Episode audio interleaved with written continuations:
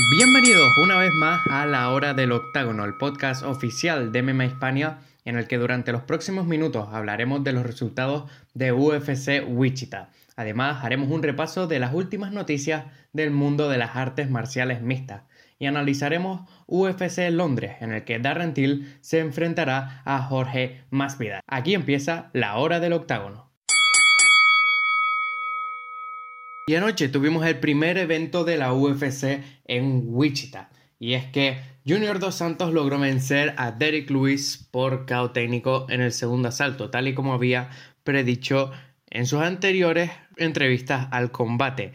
En el combate, Dos Santos empezó principalmente a atacar al cuerpo y a las piernas de Luis, hizo que este retrocediera y que no pudiera conectar grandes golpes. Hubieron una serie de intercambios en los que ambos luchadores podrían haber acabado noqueados, pero finalmente Junior Dos Santos con esos ataques al cuerpo hicieron que Luis no pudiera más y en el segundo asalto JDS lograría la victoria. Después de haberle vencido celebró le cantó el cumpleaños feliz a su hijo durante la entrevista y veremos quién es su siguiente rival. JDS abogó porque su siguiente rival fuera Francis Ngannou, pero tendremos que ver en las siguientes semanas si Daniel Cormier finalmente se enfrenta a Brock Lesnar y quién podría ser el principal contendiente natural para la división. En el co-evento estelar de la noche, Eliseu Zaleski dos Santos logró vencer a Curtis Millender por sumisión, un impresionante mataleón en el primer asalto. Un primer asalto que tuvo de todo, en el que ambos luchadores intercambiaron golpes desde que sonó el ring y que finalmente Zaleski logró vencer a uno de los contendientes que mejor pinta tenían de la división, convirtiéndose en una nueva amenaza para la división. También en la cartelera principal, Nico Price logró vencer a Tim Means por KO en el primer asalto. Un Tim Means que parecía que iba a noquear a Price y que prácticamente lo tenía a su merced contra la jaula, pero Price logró conectar un crochet de derecha y tumbarle antes de que finalizara el asalto. Y optando y teniendo así su mejor victoria, la mejor victoria de su carrera. Además, también en la cartelera principal, Blagoy Ivanov logró vencer a un Ben Rothwell que regresaba tras más de dos años de estar inhabilitado por decisión unánime. Además, Benil Darius logró vencer a Drew Dover por sumisión, una llave de brazo en el segundo asalto, en uno de los combates más interesantes de la noche en el que vimos a Darius como regresaba de estar en malas posiciones, de prácticamente ser dominado por un Dover, pero que finalmente logró esa llave de brazo en el segundo asalto y logrando así una nueva victoria. Y además, en el combate que abrió la cartelera principal de la noche, Omari Akhmedov logró vencer a Tim Bosch por decisión unánime. En la cartelera preliminar, Anthony Rocco Martin logró vencer a Sergio Moraes por decisión unánime. Yana Kunitskaya logró vencer a Marian Renault también por decisión unánime en un combate en el que Kunitskaya tendría la nariz partida, al igual que Bosch en su combate contra Akhmedov, y que finalmente pudo vencer el combate a pesar de este esta inconveniencia. Además, Grant Dawson logró vencer a Julian Erosa, por, también por decisión unánime. Maurice Green, que lo habíamos visto en The Ultimate Fighter contra Juan Espino Diepa, logró vencer a Jeff Hughes vía decisión dividida. Matt Chanel logró vencer a Louis Smoker por una sumisión, por un triángulo en el primer asalto. Y Alex Morono logró vencer a Zach Otto por KO técnico en el primer asalto. Además, en el primer combate de la noche, Alex White logró vencer a Dan Moret por decisión unánime. UFC Wichita fue una cartelera que no tenía grandes nombres que atraer a la gente. Una cartelera justo después de UFC 235, que son las carteleras más difíciles de atraer a las personas, pero que finalmente tuvo unos buenos combates en los que no había nada en juego, pero hicieron que avanzaran los luchadores de las distintas divisiones.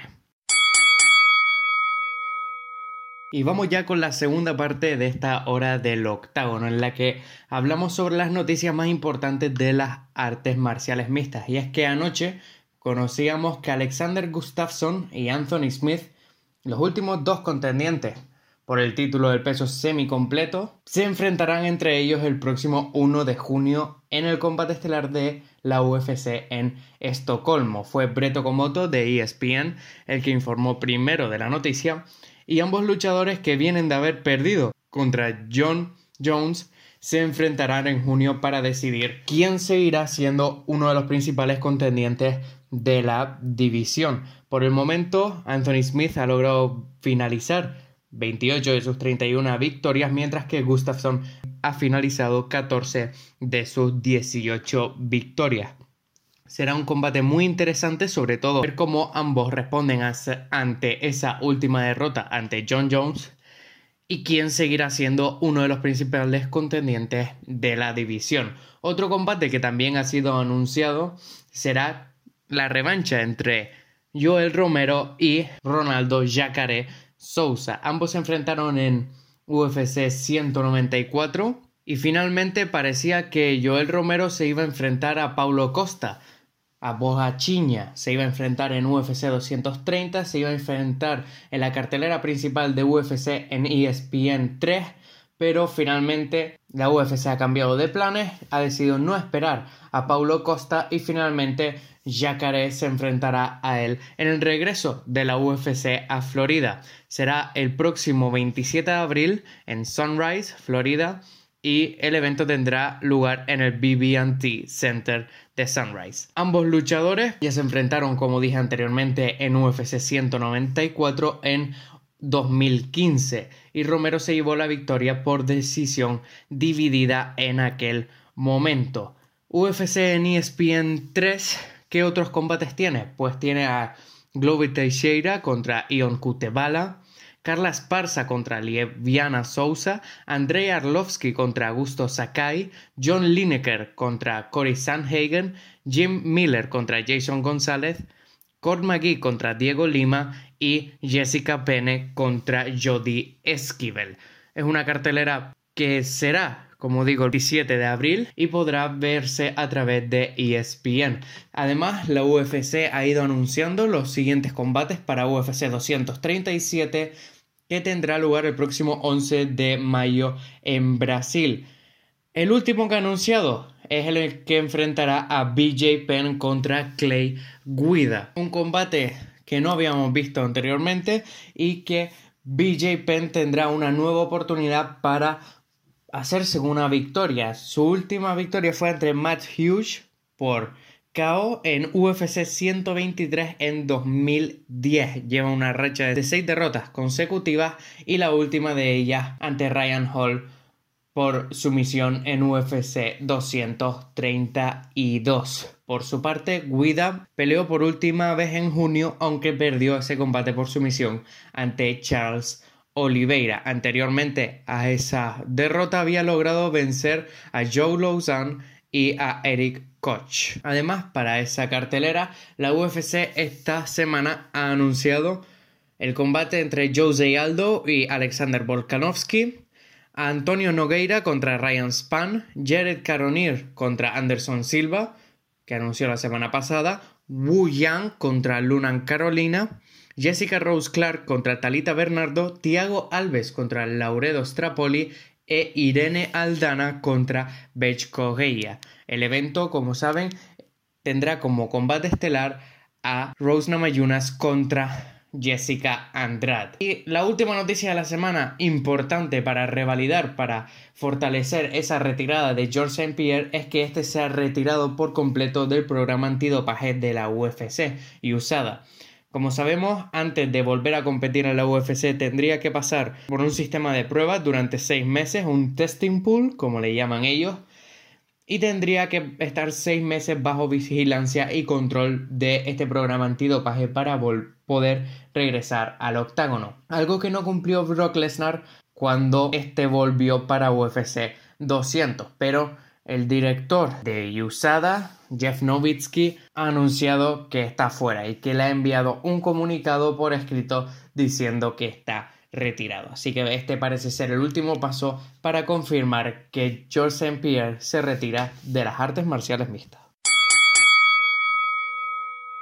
Y vamos ya con la tercera parte de la hora del octágono, donde normalmente analizamos, hacemos una previa del siguiente evento tanto de la UFC como de Bellator. Bellator no tiene evento el próximo fin de semana, pero la UFC sí. Y vaya evento que será. Es que la UFC regresa a Londres, al O2 Arena, en el que Darren Till y Jorge Masvidal serán los encargados del combate estelar de la noche. Un Till que viene, como sabemos, de haber perdido ante Tyron Woodley en su primer combate por el título y un Till que tiene toda la presión del mundo para convertirse en el siguiente Michael Bisping, para convertirse en el siguiente luchador inglés en tanto proclamarse con, con el título como ser el referente de este país. Un Till que parece estar confiado, ha estado mucho más tranquilo en sus anteriores que sus anteriores combates, sobre todo el anterior ante Woodley. No tiene tanta presa fijándose en él, sobre todo en la forma de cortar el peso y veremos qué tal llega la semana que viene al octágono. Mientras, en la otra esquina, Jorge Masvidal, que viene de haber encarrilado dos derrotas consecutivas ante Damian Maya y ante Steven Thompson, ambas por decisión, y que se iba a enfrentar a Nick Díaz, supuestamente, según el presidente de la UFC, Dana White, pero que finalmente ha logrado conseguir el combate contra Till. Un Masvidal que buscará posicionarse como uno de los principales contendientes de la división, regresar a ese top 5 que prácticamente obtuvo venciendo a Ross Pearson, Jake Ellenberger y Donald Cerrone de forma consecutiva será un combate clave para la división del peso welter y que dejará claro ambas posiciones de los luchadores. En el coevento estelar de la noche también tenemos un gran combate y este será entre Leon Edwards que se enfrentará a Gunnar Nelson. Un Leon Edwards que solo ha perdido en dos ocasiones en la UFC fue ante Kamaru Usman y Claudio Enrique da Silva. Desde su última derrota contra Usman ha logrado vencer en seis ocasiones y aunque tan solo dos han sido por finalización ante Peter Sabota y Albert Tumenov, hemos encontrado que ha ido evolucionando a lo largo de sus últimos combates, sobre todo ante Brian Barberina, Vicente Luque, Donald Cerrone, son tan solo algunos de los luchadores a los que ha vencido en sus últimos combates. Veremos, puede estar a la altura de su rival Gunnar Nelson. Un Nelson que viene a haber finalizado de forma espectacular a Alex Oliveira por su misión en el segundo asalto en UFC 231, en un combate en el que cogió la espalda de Oliveira después de haberle machacado desde la montada, logrando conectar varios codazos que abrieron totalmente la cabeza a Oliveira. Un combate en el que Veremos cómo se posiciona Nelson y veremos si Edwards está a la altura y está preparado para enfrentarse a, la, a los luchadores que están en la cima de la división. Además, en la cartelera principal de la noche tenemos también un combate que va a ser clave, pero en esta ocasión para la división del peso semicompleto. Y es que Volkan Ozdemir regresará después de haber perdido sus dos últimos combates ante Daniel Cormier y Anthony Smith. Este último combate fue en octubre, el que perdió y ha regresado a sus entrenamientos, a su forma normal y ahora, después de haber encarrilado esas dos derrotas de forma consecutiva, se enfrentará a Dominic Reyes. Un Dominic Reyes que sigue manteniéndose invicto, que ha tenido solo cuatro combates en la UFC, pero que ya está siendo de lo más hablado en la división del peso semicompleto, venciendo en sus últimos dos combates a Jared Cannonier y a Owens St. Preux. Un combate en el que veremos si Dominic Reyes está preparado para ser uno de los siguientes contendientes para John Jones, ya que está tan solo a uno o dos combates de lograr pelear por el título, o veremos si Ozdemir logra reponerse esas dos derrotas y logra restablecerse como uno de los principales contendientes de la división. Podrán seguir todos los resultados y todas las noticias de UFC Londres a través de mmahispania.com, nuestra página de Facebook y nuestro Twitter. Además tendrán una previa del evento en nuestro canal de YouTube. Yo soy Adrián García, redactor y editor de MMAhispania.com y esto ha sido La Hora del Octágono.